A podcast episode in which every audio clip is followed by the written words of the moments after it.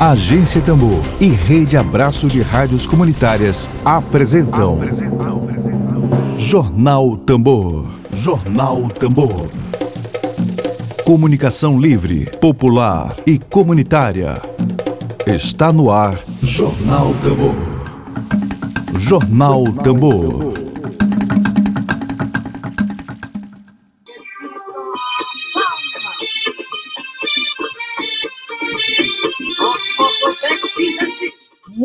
Muito bom dia, você está na agência Tambor, seja muito bem-vindo.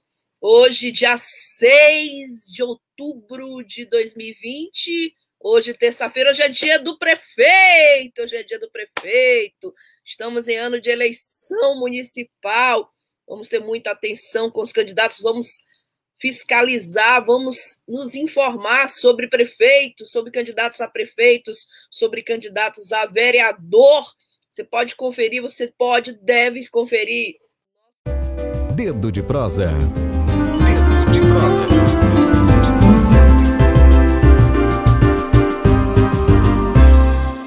Bom dia, Flávia. Bom dia, Igor. É um prazer enorme te receber, companheiro de jornada de luta aqui na nossa casa, que é a Agência Tambor. Bom dia, seja bem-vindo. Obrigado, Flávia. É sempre bom te rever. Sempre conectado. Bom, hoje, isso. Bom, aos nossos convidados, a nossa audiência carinhosa de todos os dias. Hoje, 6 de outubro, o nosso quadro Dedo de Prosa é com o antropólogo, ele é doutorando em sociologia pela Universidade Federal do Rio Grande do Sul e assessor da Caritas Brasileira Regional Maranhão, Igor Souza. Igor está aqui para conversar conosco agora sobre a mesa de diálogos que vai acontecer sobre eleições municipais 2020. Vai acontecer amanhã, às duas da tarde, com a presença do pastor Henrique Vieira. E essa mesa de diálogos vai ser transmitida pelo canal YouTube da Caritas Maranhão. Igor, antes de falar do pastor, estou adorando aqui que eu entrei aqui na, no, na rede social do pastor, no Instagram, e ele falando: Deus nos livre de um país terrivelmente evangélico. Ele tem uma série de cards aqui. Capitalismo é pecado, pronto, falei. Mas antes de falar dele, vamos conversar um pouquinho sobre esse evento, sobre essa mesa de diálogos, sobre as eleições a iniciativa da Caritas Maranhão, por que uma mesa de diálogo sobre as eleições municipais, a importância desse evento para a democracia brasileira. Flávia, a Caritas ela tem um histórico de luta e incentivo a políticas de controle social, né? É, políticas de controle social por parte da, da população, né? Então, essa é mais uma iniciativa da Caritas, tendo em vista problemas históricos que a gente tem, né, seja com prefeitura, seja com o próprio Estado, em nível estadual ou federal, né, seja acontecimentos recentes, no que tange ao aumento do, do autoritarismo e de um certo é, desvio do que se entende agora por público e pelo que é privado. Né? Então, o, o, que a Caritas tem refeito é retomar uma tradição que ela já tem uma certa expertise, já faz há algum tempo. Né? A nossa ideia, então, é pensar a partir, né, e esse é o título do, do evento, que a vida acontece nos municípios, pensar é, na importância dos municípios para a consecução de políticas públicas efetivas, né? É, efetiva, seja para as comunidades, seja para os mais vulneráveis, seja para a cidade como um todo. Né? planejar a cidade, né, a própria execução de políticas públicas, o processo de demanda dessas políticas públicas, a ideia de escuta. Então, a gente tem pensado a partir da realidade concreta do Maranhão. Né? Acho que esse é um pouco do nosso desafio. Né? Pensar a produção, a elaboração e a gestão de políticas públicas a partir do chão da vida, a partir do chão é, de diferentes municípios com diferentes realidades. É um pouco o nosso desafio, né, que não se restringe a São Luís, mas, se, mas abrange aí o Maranhão inteiro. Perfeito. Bom, a gente tem uma história de Cáritas no Brasil inteiro, mas aqui no Maranhão, especificamente no Maranhão, a gente tem um estado que costuma ostentar os piores índices de conflitos agrários, de violência no campo e assassinato de indígenas, de concentração fundiária, e de outros problemas, e, sobretudo, da escandalosa desigualdade social, da pobreza maranhense, que continua, depois de 50 anos, de mais de, cinco décadas, ostentando os piores indicadores sociais do Brasil. Nesse aspecto, trazendo a Caritas brasileira para cá, para a Caritas Regional Maranhão, é, qual é a avaliação que tu podes fazer desse papel que a Caritas tem desempenhado aqui no estado do Maranhão? Olha, a Caritas é uma organização, é uma entidade de assistência so social é, ligada à CNBB, né? a, a, Conferência Nacional dos Bispos. A gente tem um histórico de atuação com diversos temas, controle social de políticas públicas, economia solidária, agroecologia. A Caritas, assim, ela tem uma incidência grande em temas profundamente relevantes para a nossa vida, né? Então, o nosso esforço, e não o esforço de agora, a Caritas é, surge nos, nos, anos 60 aqui no Maranhão, em meados dos anos 60, né? é, ela tem um acúmulo de esforços no sentido de reverter né, situações drásticas. Então, o nosso desafio aqui é dar continuidade de forma autônoma, né, sem depender de governo, seja em nível estadual, seja em nível federal, né, exercendo um, um, controle necessário às políticas públicas e ao, e ao próprio desafio, né, que é a nossa recente democracia. A gente tem uma democracia é, nova, é, ainda está diversando em vários aspectos, então a, a, nossa ideia aqui é conseguir produzir um campo né, que seja autônomo frente a governos e que se faça né, é, capaz de exercer controle, né, que se faça capaz de acompanhar diferentes espaços e, de, e diferentes políticas públicas de forma cada vez mais autônoma ou né, é, com a autonomia necessária para esse tipo de arranjo.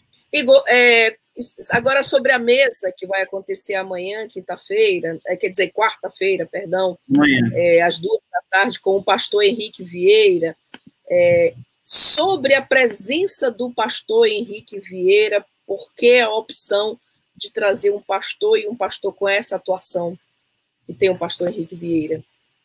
Ah, a Caritas ela pensou em vários nomes, a gente reuniões e a nossa ideia, dada o, o, período de pandemia, né, se fossem tempos outros, seria um evento presencial em, em, que a gente teria uma série de dioceses e, e de agentes Caritas e também né, seria aberto ao público em, em geral. Né. Nesse cenário, a gente tem esse desafio da comunicação online né, e, e, com isso, os seus percalços. Municípios com mais acesso à internet, municípios com menos acesso. Então, a gente optou né, pelo Henrique Vieira, entendendo aí que, que ele é um pastor progressista, né, um pastor considerado de esquerda, né, com uma série de posicionamentos muito interessantes, né, mas, sobretudo, muito inter interessantes né, para o momento em que a gente vive. A gente vive um, um, um momento de reconhecimento do conservadorismo, né, de uma série de, é, é, de posições conservadoras, é, tendo como base, ou suposta base, a Bíblia e o cristianismo. Então, o nosso desafio aqui, a Caritas como um organismo católico, é produzir um diálogo interreligioso, né? a partir, obviamente, dos preceitos cristãos, mas a ideia aqui é confrontar esse campo que é um campo que tem crescido, infelizmente, no, no Brasil, né? que é um certo conservadorismo cristão extremista, né, que tem, inclusive, é, desafiado a teoria social da igreja, né? a opção pelos pobres, a luta com os mais vulneráveis, a luta pela terra, a luta pela moradia digna. Então, o nosso desafio aqui é, junto com as, as diretrizes apontadas pelo, pelo Papa é, é, Francisco, é democratizar né, uma série de espaços né, e uma série de lutas, torná-las mais evidentes, dar espaço, mas também disputar um campo que tem crescido. Né? A gente tem aí pastores evangélicos, também uma série de outras figuras conservadoras no meio cristão, cada vez com mais audiência, cada vez com mais espaço, divulgando fake, fake news. Então, a nossa ideia aqui em trazer o, o pastor Henrique é produzir um, um contraponto, é produzir uma alternativa de discurso, uma alternativa que né, reconheça Jesus como outra coisa, que não como um conservador, que não como alguém que defende pura e simplesmente a propriedade privada, que defende que bandido bom é, é bandido morto. Né? Vale lembrar que além do Francisco, é, é, é, é do Henrique, a gente vai estar com duas outras pessoas. É a Soraya Tupinambá, que é uma figura histórica lá do Ceará, que tem feito né, estado com outras entidades da sociedade civil, é uma figura importante, né, é consultora em, em planejamento do Instituto Terramar, e também vai nos brindar com a presença o professor Francisco Araújo, sociólogo e cientista político lá da UEMA. Então, é, uhum. o desafio aqui é propor uma roda de conversa né, que envolva as, as pessoas e que envolva a, a partir de uma análise né, que pense fé, espiritualidade, mística, mas também pense transformação social, um pouco nesse sentido. Perfeito. E tu falaste ainda há pouco da ligação da Caritas com a CNBB, e embora essa ligação, a Caritas traz um pastor, né, para debater dentro desse espírito ecumênico, dentro desse espírito laico, diria assim, melhor, né, apesar de que é um pastor, é um representante de um segmento. Igor, eu estava vendo aqui algumas coisas do pastor Henrique Vieira, claro, ele não é o principal convidado, mas temos mais dois. Ele fala exatamente sobre fé, amor e revolução. É, na tua opinião, como sociólogo, como inclusive mediador desse debate, é possível conjugar fé, revolução e amor? Eu acho que só tem revolução se houver muito amor. Amor pela humanidade, amor pelos dias que vão vir, e também muita insatisfação com, com o mundo que está posto. Eu acho que é uma conjunção aí de, de sentimentos que se mostra indispensável, né? É, com indiferença ao próximo, com naturalização da pobreza e da morte, com certeza não há vida e não há vida em abundância, né? para que haja vida em abundância, é importante que haja amor. Né? Eu acho que é indispensável pensar amor ao lado de revolução. Né? Pensar em uma transformação que seja uma, uma transformação salutar do mundo que está posto. Acho que isso é vital. Pensar o amor é a, é a própria revolução. Eu acho que é um dos, dos elementos que seriam importantíssimos, porque sem amor não há, não há revolução. Isso é, é, é fato. A gente saiu é, do último processo eleitoral, eleições de 2018, com, pode-se dizer assim, com o êxito da, do conservadorismo da extrema-direita brasileira nas urnas. Agora a gente está caminhando para o processo eleitoral de sucessão de prefeitos, renovação ou não de, de vereadores, é, como sociólogo, como é que tu avalias esse processo atual, é, com esses anos iniciais do bolsonarismo no Brasil? É, queria que tu fizesses uma avaliação do processo eleitoral de 2020, considerando, claro, a iniciativa da Caritas de debater as eleições de 2020. Flávia, a gente tem um campo que é basicamente né? A gente tem um governo federal muito ruim, um governo péssimo, é, baixíssima capacidade de decisão a partir do interesse público. A ideia dele de público é, no máximo, o que se restringe à família, e a família entendendo aí filhos, esposa e amigos mais, mais próximos. Mas, por outro lado, também a gente tem um cenário de governos estaduais bastante fragilizado, né? com é, uma certa dificuldade também em pensar o interesse público e a própria relação com os movimentos sociais, com os setores da sociedade civil, de forma mais autônoma. Então, o que eu acho que a gente gostaria de imprimir nesse debate é, de um lado, o enfrentamento ao conservadorismo, a uma crescente é, de, de conservadorismo no Brasil, mas, por outro lado, também reforçar um apelo, e aí um apelo também com autonomia, frente a governos estaduais que tendem a, né, a, isso é, é, é público e é notório, né? A políticas de cooptação de movimentos sociais. Então, a nossa ideia aqui é fortalecer a, a sociedade civil frente a essas duas instâncias, é, é conseguir, de alguma forma, criar espaços de autonomia, né? entendendo aí que a gente tem prioridades, tem enfrentamentos que são necessários e são para ontem, né? mas fortalecer a sociedade civil, é, imprimir é, junto a ela uma marca de autonomia, né? Uma capacidade decisória, né? E aí, entendendo também que a, a, a sociedade civil, né, as organizações da, da sociedade civil, têm uma expertise, têm uma tecnologia social muito importante frente a uma série de debates, seja o de agroecologia, seja ao de gênero, seja ao de igualdade racial, ao da luta contra o, o racismo, contra a homofobia. Então, e, e, é, fortalecer esse tipo de luta, fortalecer esse tipo de expertise, eu acho que é um pouco do nosso desafio nesse, nesse, nesse debate. Quanto às eleições municipais, a gente tem um cenário que gira um pouco em torno disso, né?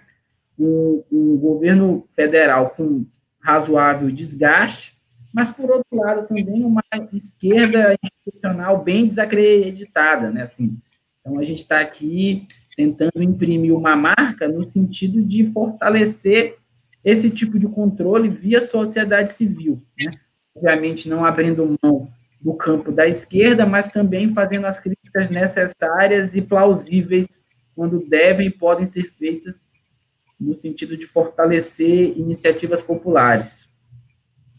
Bom, sobre esse aspecto que tu estás fazendo, eu há pouco tempo eu mandei um artigo para Emília Azevedo, eu gosto muito de provocar Emília Azevedo, né?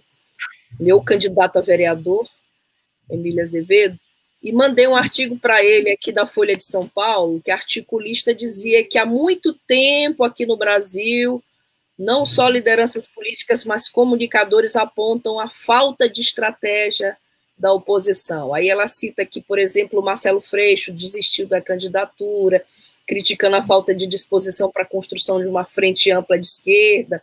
Fala também que a, a, política não se faz só nos meios tradicionais. E exatamente isso que tu estás falando. Queria saber da, a tua opinião, já que a gente está debatendo a mesa de, sobre eleições 2020 que a Caritas vai promover amanhã. Queria saber a tua opinião se tu concordas que há falta de estratégia da, da esquerda brasileira e falta de disposição para a construção de uma frente ampla. A gente vê o governador do Maranhão se movimentando, querendo construir uma frente ampla, mas se colocando à disposição para compor é, um nome, para compor uma chapa ou ser o próprio nome. Ah, tu concordas que há uma falta de estratégia da esquerda brasileira nesse momento e, e há também porventura haveria também uma falta de disposição para a construção de uma frente ampla?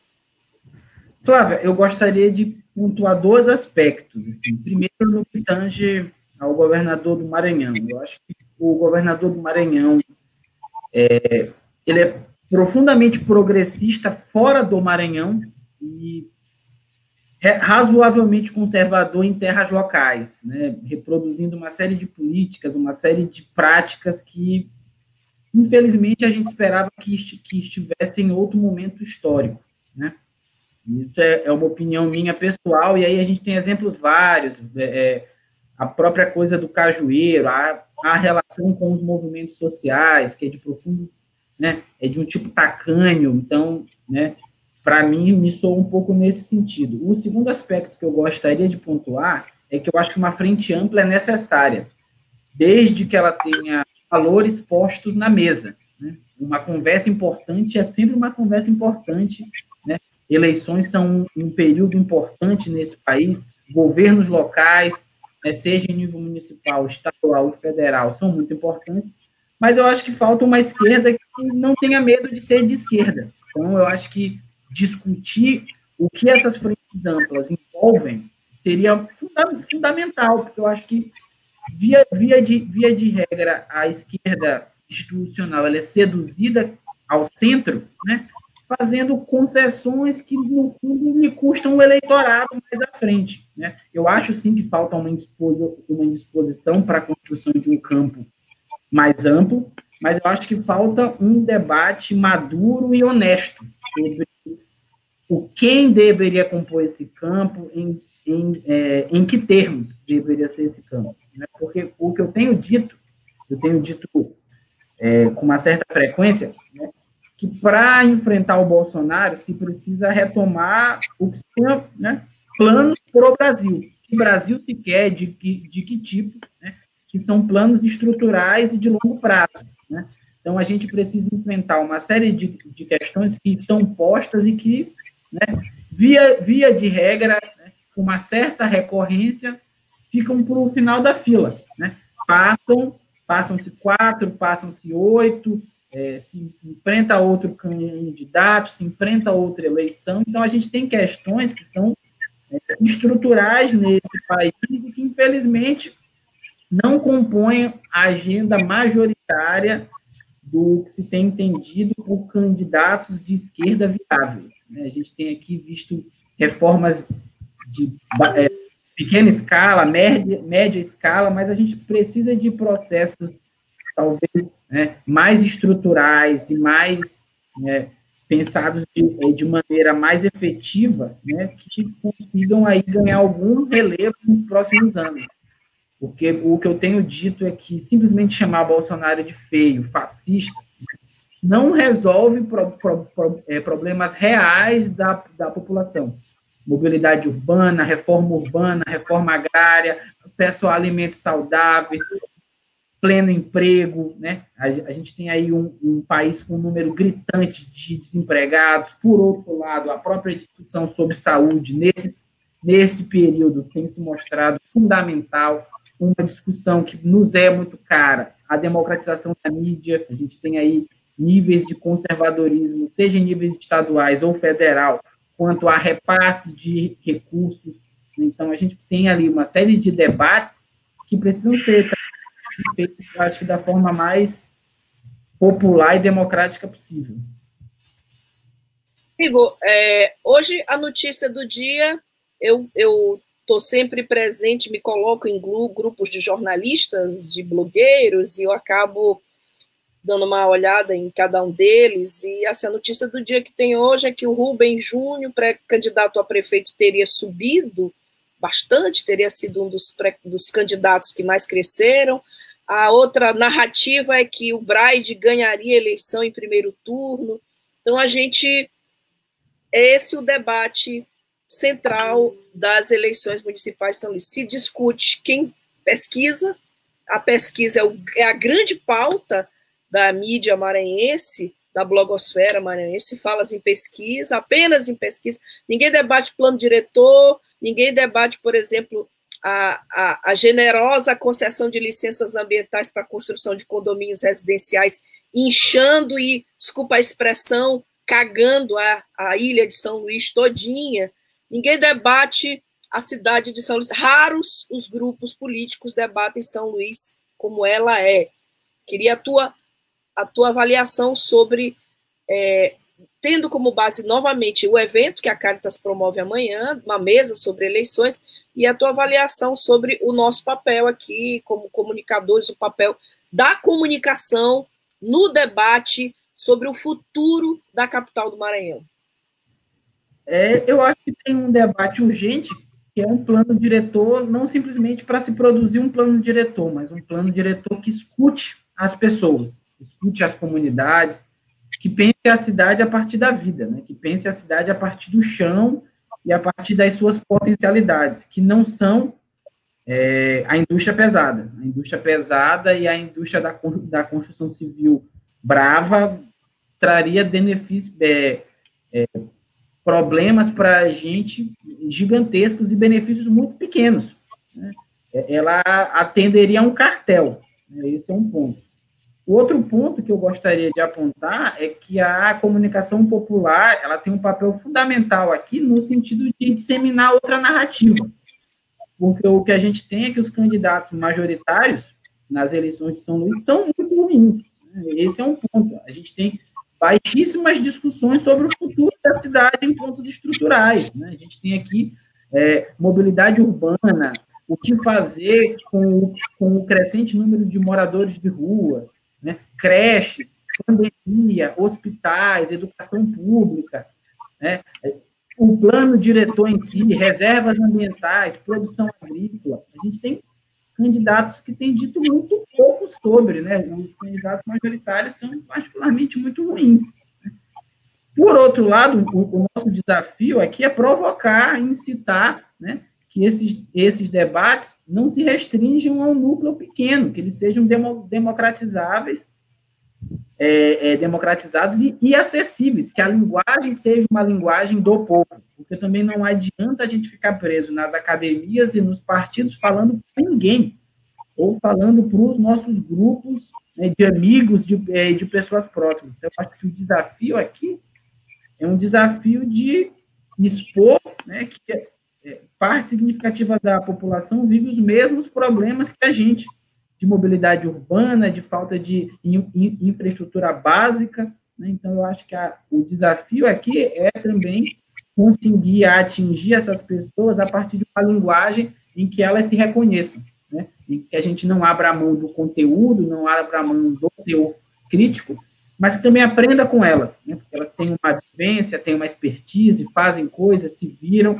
Então, acho que o nosso desafio aqui, a partir da iniciativa da Caritas, é ouvir as pessoas, é ouvir as experiências delas, aprender com elas, mas também aqui conseguir trocar figurinhas em termos de controle social de políticas públicas, iniciativas aqui de, é, é, de atenção com a gestão, né, atenção com os mandatos, com o desempenho dos mandatos, né, porque as eleições são muito importantes, mas aí se segue quatro anos em que uma série de coisas podem ser feitas, uma série de prestações de contas, uma série de devolutivas, né? é o que a gente chamaria na ciência política de accountability, uma série de controles aqui podem ser desempenhados, né? e uma parte importante disso né, pode ser feita pela própria sociedade civil. Querido Igor, eu quero saudar a professora Marivânia Moura aqui, que está dizendo bom dia e dizendo que é um grande desafio, meu irmão, sair da nossa bolha. Exatamente, sair da nossa bolha. Bom, a gente já está chegando nos minutinhos finais da, do nosso dedo de prosa, mas o Altemar, companheiro Altemar Moraes, nos pergunta, pergunta ao Igor qual a sua expectativa para as eleições de São Luís, se você acha possível elegermos políticos um pouco mais à esquerda. Eu acho que sim. Eu acho que a gente tem um desafio grande aí, que é de pensar em nomes com trajetória de luta, em nomes com compromissos. Acho que esse ano se tem uma série de, can, de candidatos, eu tenho o meu particular, tenho minha, minha preferência. E o que eu gostaria de dizer, sugerir, é que as pessoas pensem com bastante cuidado, analisem, chequem, tem iniciativas importantes acontecendo eu acho que o Rumbora Marocá é uma coisa interessante é. que tem aqui pelo Instagram, eu sempre acompanho e divulgo. Eu acho que é muito interessante esse tipo de iniciativa, quando é, é, conhecendo o, o Cadu e a Deus, eu acho que é muito importante que a gente combata a compra de votos, combata uma série de é, recorrências que tem aqui no Maranhão, mas não só aqui, compra de votos, aliciamento, eu acho que o nosso desafio é esse. E eu tenho sim bastante expectativa que a gente tenha nomes melhores na Câmara e possivelmente é, como gestor municipal. Perfeitamente.